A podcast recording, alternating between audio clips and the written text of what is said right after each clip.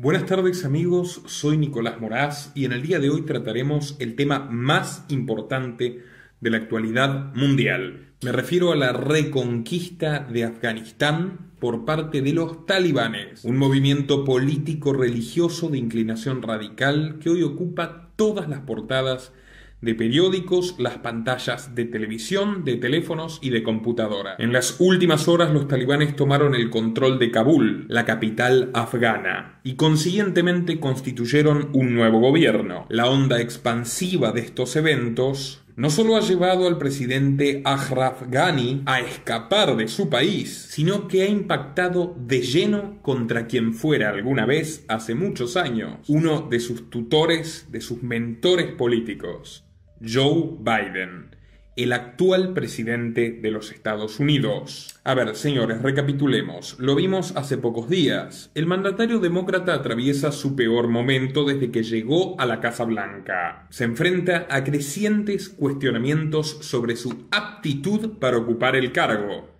atestigua cómo la persona más poderosa de su gabinete, Kamala Harris, se consagró con el récord de convertirse en la vicepresidente más impopular de la historia de Estados Unidos. Y como si faltase algo, recientemente cayó en desgracia uno de sus principales aliados en el seno de la nación. Me refiero a Andrew Cuomo, que hasta hace cinco días era gobernador del estado de Nueva York y hoy es un ángel caído, atosigado por distintos procesos judiciales que le imputan actitudes sumamente inapropiadas con señoritas. Un estigma que también persigue al propio Biden. En este contexto de extrema presión, donde sus antiguos socios, los Rothschilds de la familia The Economist, lo acusan de llevar una política totalmente nefasta para contrarrestar la hegemonía de China, para sorpresa de todos, los grandes medios de comunicación y diversas instituciones transnacionales, incluida la ONU, apuntaron contra Biden por continuar con el retiro de tropas estadounidenses de Afganistán. Una decisión que por cierto tomó su predecesor, el expresidente Donald Trump, que increíblemente hoy se une a sus históricos enemigos de la prensa y hacen frente común contra Biden, al que todos señalan como único responsable de la crisis en el país asiático. Todo apunta a querer empujar a Biden, que tiene un historial nefasto en su haber, a una nueva guerra. Suenan tambores de guerra hoy en el año 2021, exactamente 20 años después de que el republicano George Bush hijo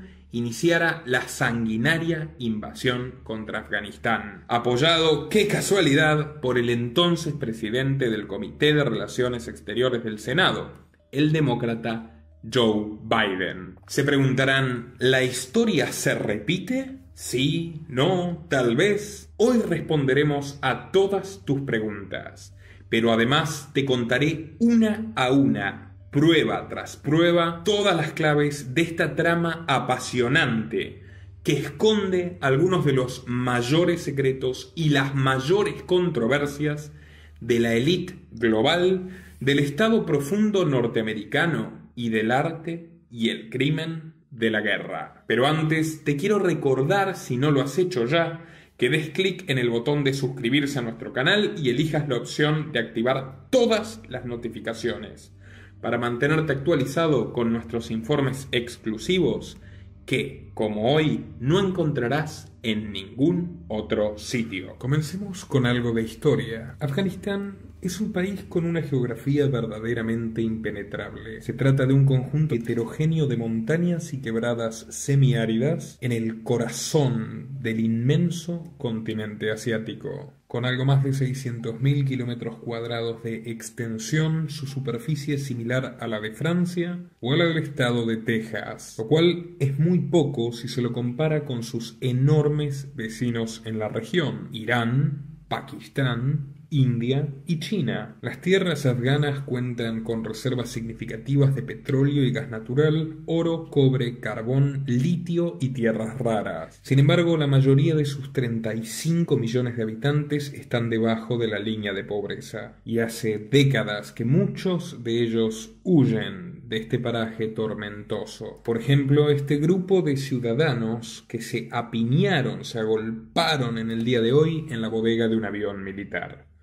todo sea con tal de escapar. ¿Cuál es la trágica sucesión de desgracias que convirtió a este modesto territorio en un auténtico infierno en la Tierra? Bueno, hoy contestaremos a estas preguntas y otras más. Seamos claros, Afganistán lo ha condenado su ubicación estratégica. Podría haber sido ni más ni menos que el enclave paradigmático de la ruta de la seda. Repito, Afganistán es el corazón de Asia y allí floreció una de las civilizaciones más antiguas del planeta. Según el historiador y antropólogo Amir Hamed, existen restos de sociedades agrícolas de hace más de 50.000 años, pero los registros se multiplican en torno al 500 a.C., cuando las tribus afganas pasaron a formar parte del dorado imperio de los aqueménidas, con Ciro el Grande a la cabeza un estadista que tuvo la gallardía y el coraje de decretar a través de un acto de enorme magnitud que en sus dominios regiría la más absoluta libertad religiosa para creer o no creer, que cualquier hombre sobre suelo persa podría ejercer cualquier industria y cualquier empresa,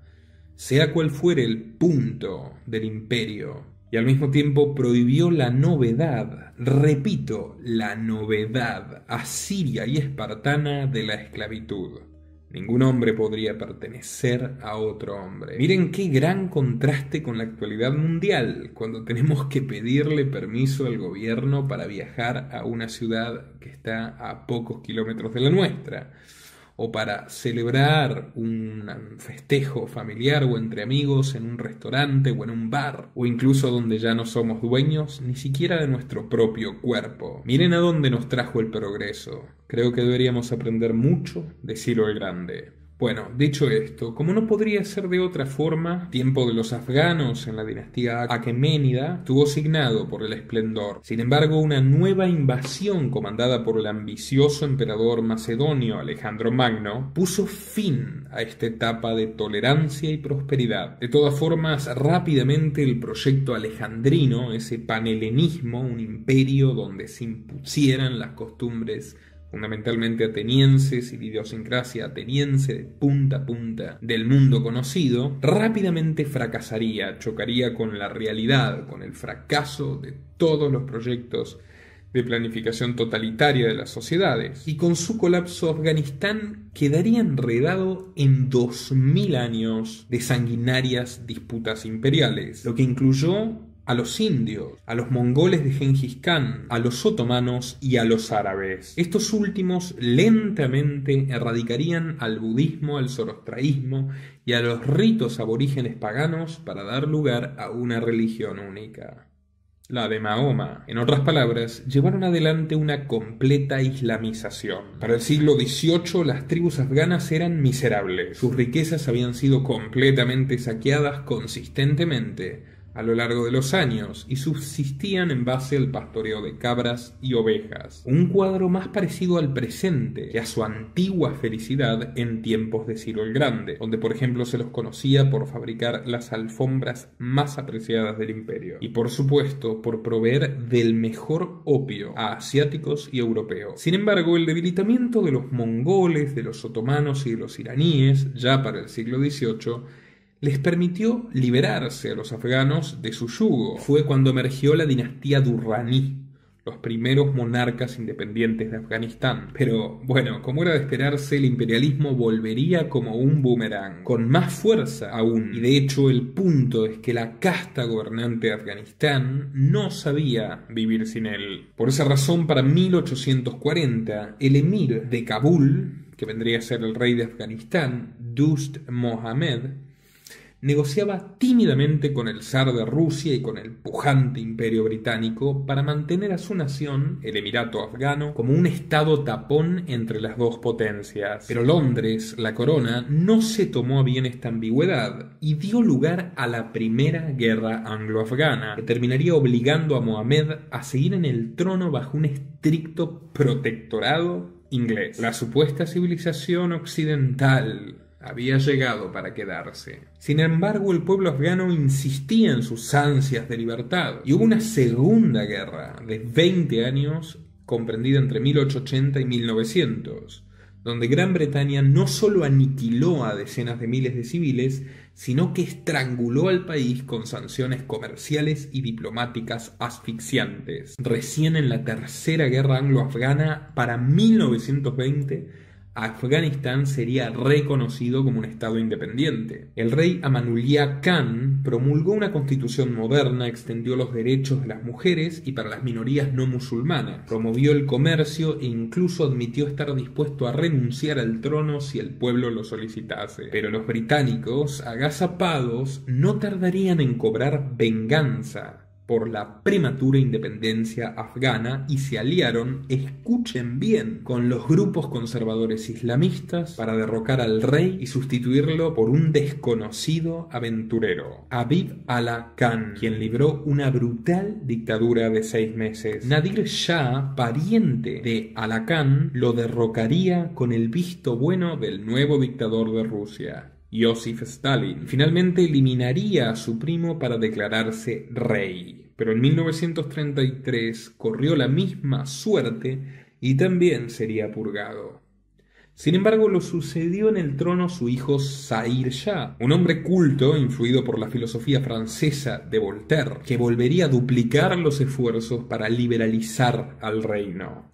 Se integraría a la sociedad de las naciones y, para enojo de Stalin, también se mantendría neutral durante la Segunda Guerra y muy alejado del comunismo. Según sus biógrafos, Zahir Shah, fundado en los principios de la tolerancia de Locke y de Voltaire, inauguró un reinado de 30 años de relativa paz y estabilidad hasta que al comienzo de la Guerra Fría, el escenario geopolítico que dominó al planeta, el enfrentamiento entre la Rusia comunista y los Estados Unidos, terminaría poniendo fin a esta Belle Époque y condicionaría una vez más la triste vida de los afganos.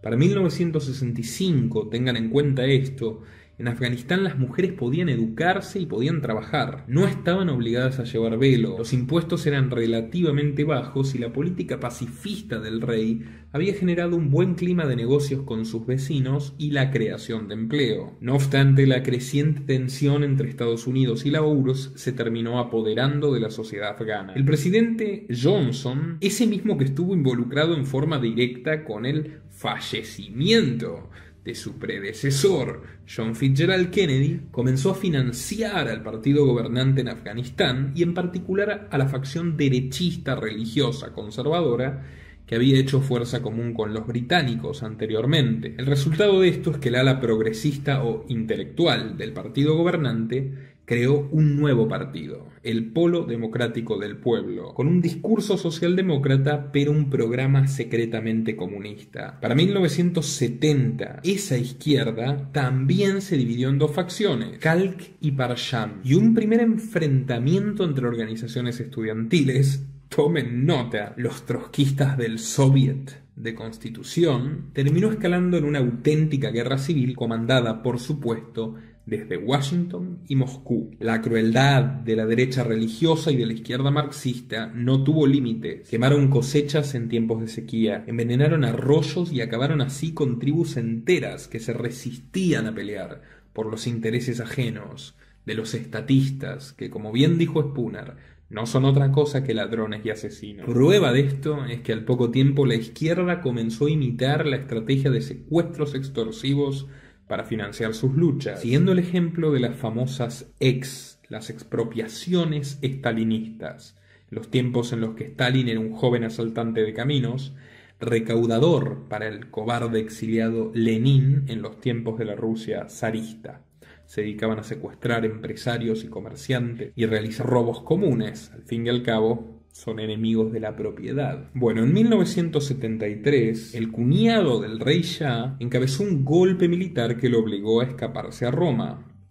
llevándose con él a empresarios, artistas y literatos. Se proclamó una república autoritaria y una reforma agraria que no terminó de ser suficientemente socialista como para agradarle al Kremlin. En otras palabras, no contaron con el visto bueno de los comunistas rusos. En 1978, Daud, el cuñado del rey que lo había derrocado, y el resto de los antiguos aristócratas fueron fusilados. El escritor socialista Nur Taraki, uno de los líderes guerrilleros de la década anterior, se convirtió en presidente y proclamó la República Democrática de Afganistán. Un Estado, ahora sí, socialista, absolutamente subordinado a los intereses de la Unión Soviética. Aquí comienza la moderna historia de Afganistán y el increíble, alucinante y oscuro origen de los mujahidines, que años más tarde se harían mundialmente conocidos como los talibanes. Como no podía ser de otra forma, las agencias de inteligencia de Estados Unidos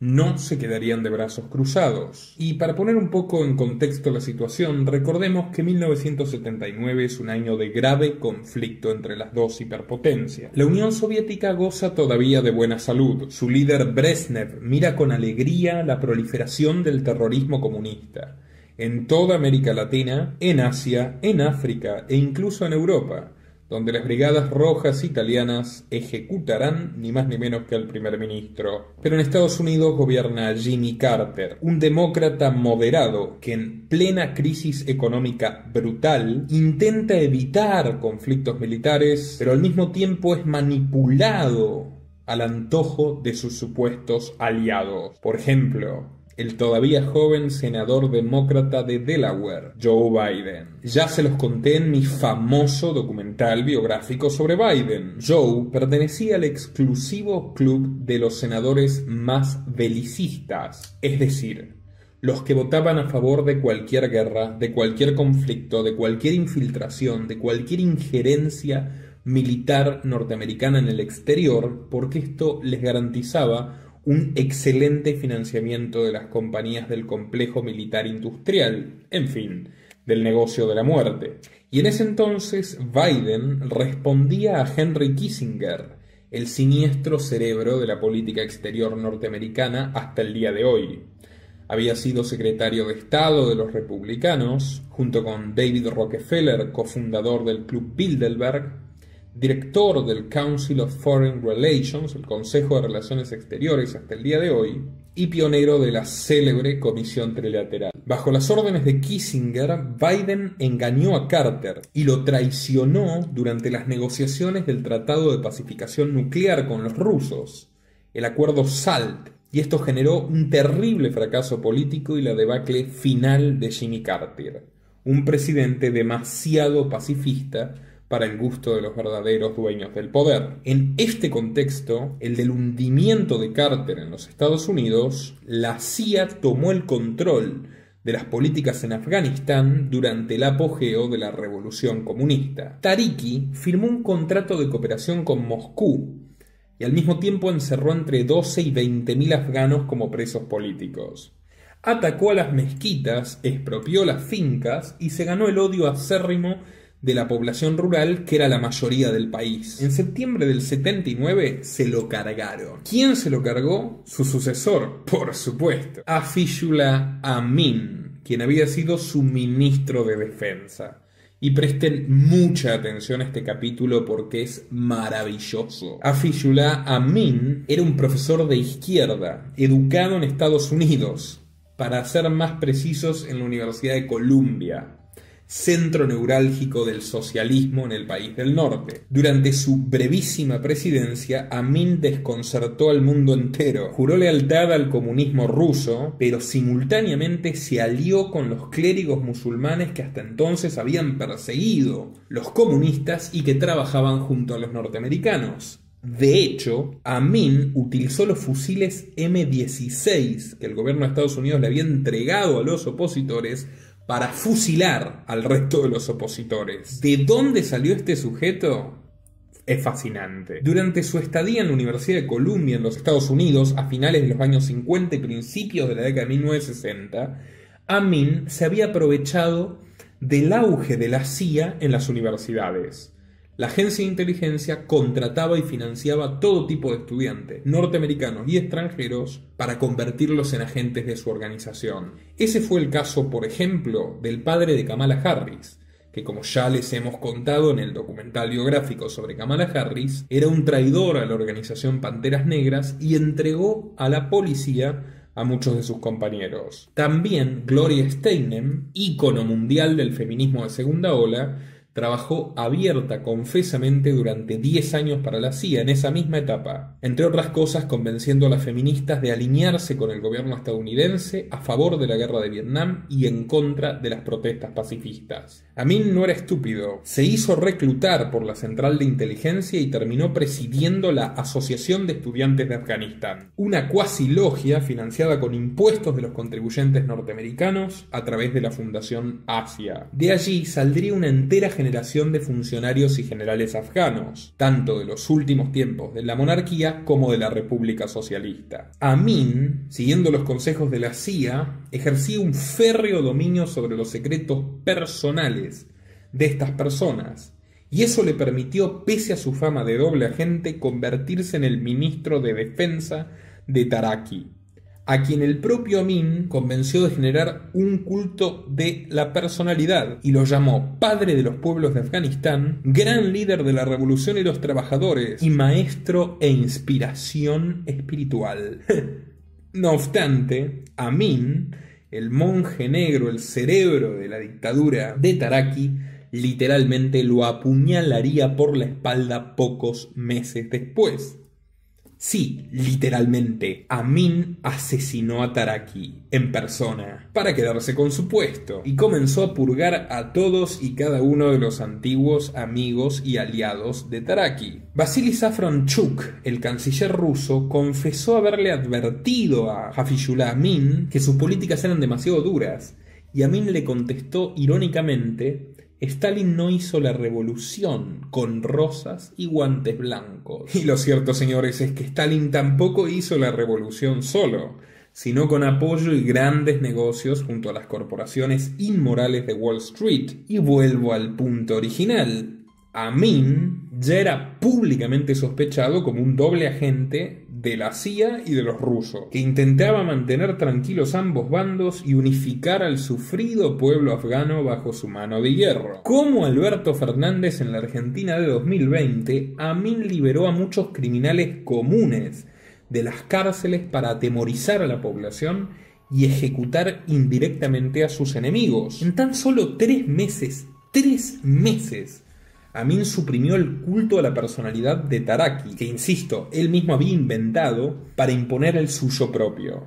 Y cuando empezó a erigir sus propias estatuas en las plazas públicas, los rusos pusieron el grito en el cielo la izquierda se volvió en su contra y Amin terminó mostrando su verdadera cara, ofreciéndole a sus aliados musulmanes, a los que hace apenas cuatro meses perseguía, abandonar completamente el marxismo e instaurar una teocracia islámica aliada a los Estados Unidos y encabezada por supuesto por él mismo, por Amin. Quiero que tomen en cuenta esto. Esas negociaciones se llevaron a cabo en la Embajada norteamericana en Afganistán, cuyo funcionario de mayor rango, el encargado de negocios Bruce Amstutz se confesaba un amigo de Amin y trataba de convencer a los líderes musulmanes de que acepten la propuesta. No llegaron a concluir este acuerdo y entre el 16 y el 27 de diciembre los subalternos de Amin intentaron liquidarlo envenenando dos veces su comida. Sin embargo, hierba mala nunca muere y Amin salió ileso. Lo que no contaba es que por la tarde de ese mismo 27 de diciembre su propio Consejo de la Revolución lo había traicionado y abrió las puertas a la invasión soviética directa del país.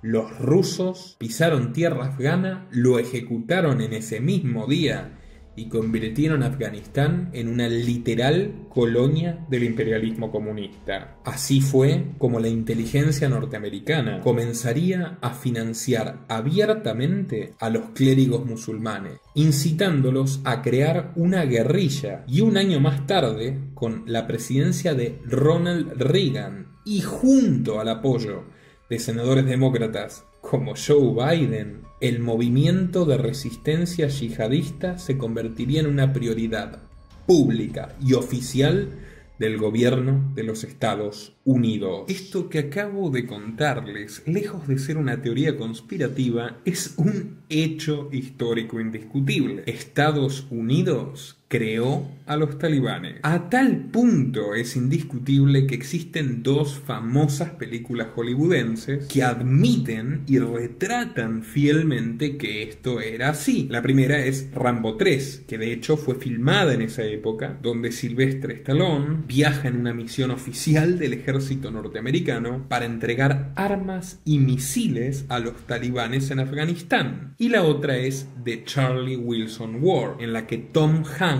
personifica a uno de los diputados estadounidenses que lucharon y obtuvieron millonario financiamiento para los islamistas radicales, lo que incluyó la intermediación de los traficantes de armas más buscados de la época y a su vez de millonarios banqueros mafiosos ligados al Vaticano. Por supuesto, ninguna de estas películas ofrece evidencias rigurosas no es necesario. Todos los archivos de la financiación de ambas cámaras, Congreso y Senado, a los talibanes son públicos y figuran en las respectivas bibliotecas de las cámaras. Republicanos y demócratas votaron casi con unanimidad dotar de una suma sideral de 400 millones de dólares de la época a las organizaciones musulmanas que se trabaron en lucha contra la invasión soviética y el gobierno títere. Los comandantes de las guerrillas islámicas no eran otros que los mismos clérigos que Estados Unidos ya había apoyado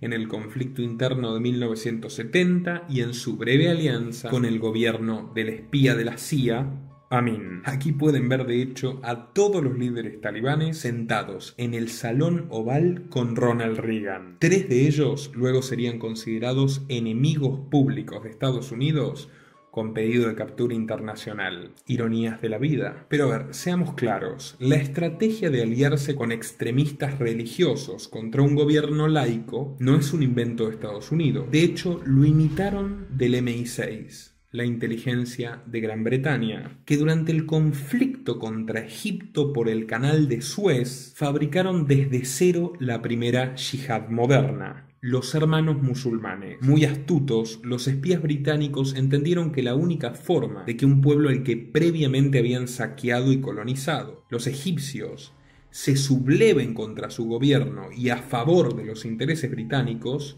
era apelando a la religión. Y así fue como crearon esta organización terrorista para desestabilizar al gobierno del partido Ba'ath, su enemigo Gamal Abdel Nasser. En otras palabras, los grandes imperios occidentales crearon desde cero las organizaciones terroristas musulmanas del siglo XX y ya lo veremos del siglo XXI para llevar adelante sus propios intereses expurios. Para que dimensionen hasta qué punto la élite estadounidense se involucró en este sentido, tengan en cuenta que no solo entrenaron y equiparon a los mujahidines, sino que eligieron para ellos a un comandante extranjero y me refiero a un saudita nacido en Arabia a 2.700 kilómetros de Afganistán dos realidades distintas, incluso dos enfoques religiosos distintos dentro del Islam. Los norteamericanos seleccionaron cuidadosamente a un aristócrata cercano a la familia real saudita, sus socios históricos, y retengan este dato, no solo sociopolítico, socioempresarial del clan Bush. Cuando George Bush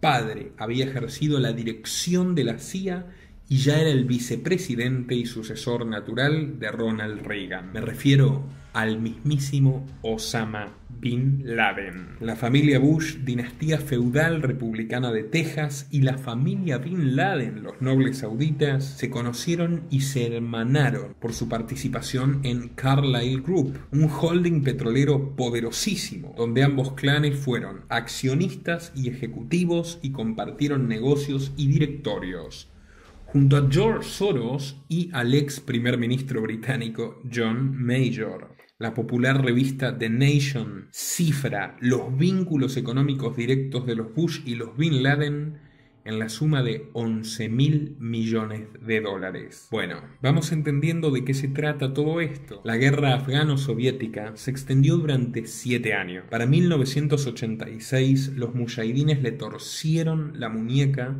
a la septuagenaria Unión Soviética y al mismo tiempo firmaron su acta de defunción. El plan tuvo éxito. Fue el último clavo en el ataúd del segundo mundo del hemisferio comunista. Del mismo modo que las dictaduras militares genocidas que el Pentágono extendió a lo largo y ancho de América Latina lograron finiquitar con las guerrillas de izquierda, muchas veces incluso pactando con sus antiguos líderes, los socios afganos de Washington dieron el primer paso hacia la caída del muro de Berlín, la mayor derrota militar soviética y el comienzo de una nueva era a la que Henry Kissinger, al fin y al cabo, el inventor de todo este proyecto, definió como un nuevo orden político mundial. Para 1989 ya no quedaban soldados soviéticos en Afganistán y una nación devastada, reducida a ceniza, convertida en uno de los 10 países más pobres del mundo, quedó a merced de los extremistas islámicos, que al igual que Fidel Castro y el Che Guevara en su día, no solo fueron apoyados por Washington, sino que la prensa norteamericana los vendía como héroes de la libertad. Sí, a los mismos que lapidaban mujeres y homosexuales. Los únicos opositores a la derecha religiosa eran los antiguos partidarios del rey modernista Zair Shah y un puñado de liberales laicos que, como todos los liberales que se precian de serlo, advirtieron al pueblo afgano que estaba a punto de reemplazar a la tiranía soviética por la tiranía teocrática de la Sharia. Uno a uno fueron colgados, se suicidaron o sufrieron misteriosos accidentes. Joan Gabriel, un joven corresponsal de la CNN, enviaba preocupado sus reportes sobre la brutalidad de la nueva clase dirigente, pero nunca le publicaban las notas. Consternado llamó al editor en jefe de CNN y discutió con él, y según Gabriel recibió la siguiente respuesta. Bin Laden y sus amigos, sí, sí, son hijos de puta, but our sons of bitches, nuestros hijos de puta. Recién en 1992, Estados Unidos se comprometió públicamente a no enviar más dinero ni armamento a Afganistán, donde acababa de comenzar una nueva guerra civil entre sus antiguos aliados, los religiosos. Pero por supuesto las palabras se las lleva el viento. Para 1996, durante la presidencia de Bill Clinton, el Estado Islámico de Afganistán seguía conectado con la CIA, y no solo con la CIA, sino que también con el Mossad,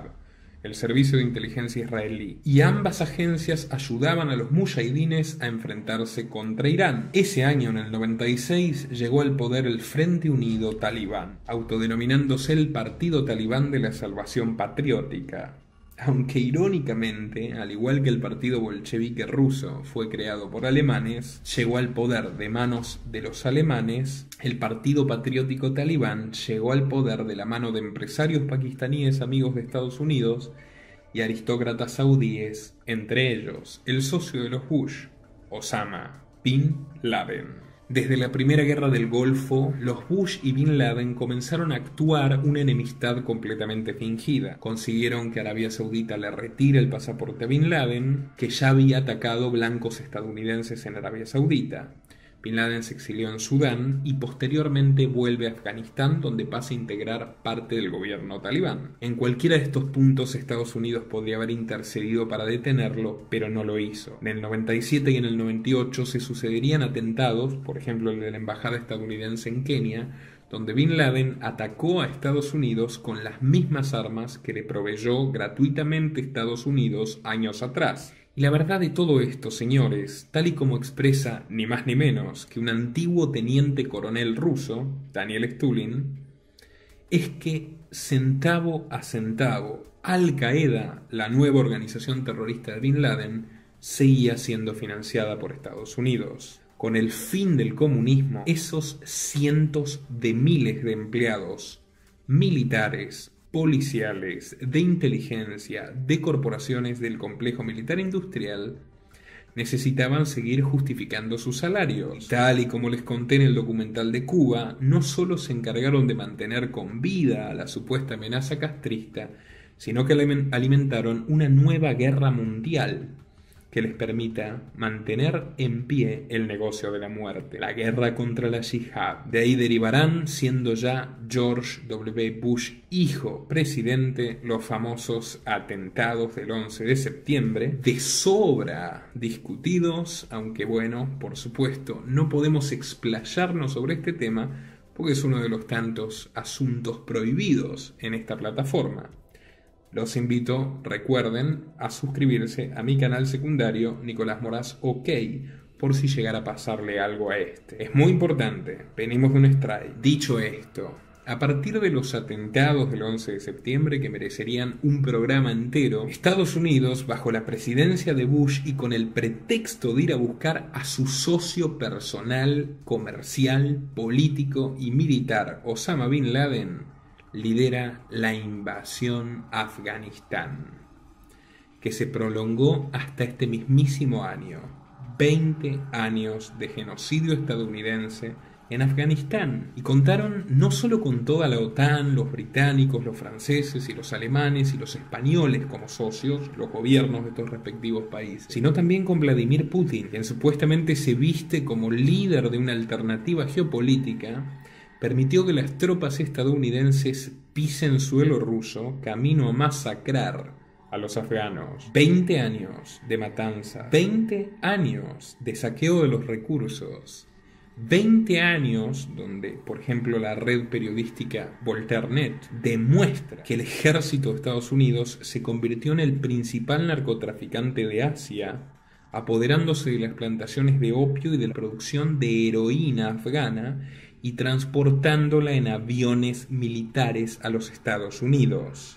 Sí, como escucharon. Esa invasión, al igual que la posterior guerra de Irak, aún más genocida, fueron aprobadas por el presidente del Consejo de Relaciones Exteriores del Senado, el demócrata Joe Biden, una ayuda indispensable para George Bush y por eso mutuamente se condecoraron y se rinden honores. Y bueno, respecto a todas estas historias profundamente expurias sobre la guerra de Afganistán, sobre el rol de Wikileaks demostrando los crímenes norteamericanos, demostrando sus alianzas con los talibanes que claramente nunca erradicaron y persistieron en el tiempo, les propongo continuar en un nuevo programa, en una nueva entrega. Así que dejen en sus comentarios si les interesa saber cómo continúa esta historia hasta el día de hoy.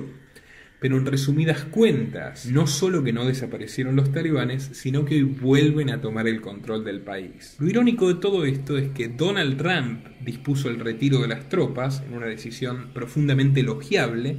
Ya ven, de nada sirvió la intervención estadounidense para propiciar la libertad en Afganistán pero ahora acusan a Biden de ser el responsable de continuar con esta política y generar el caos.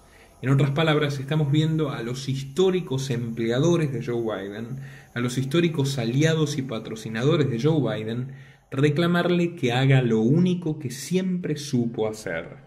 La guerra, una nueva guerra en Afganistán, un país que como vimos ha transcurrido más de dos milenios sometido por imperios invasores que en el nombre de su bienestar degollan a sus hijos y derraman su sangre en el triste suelo afgano.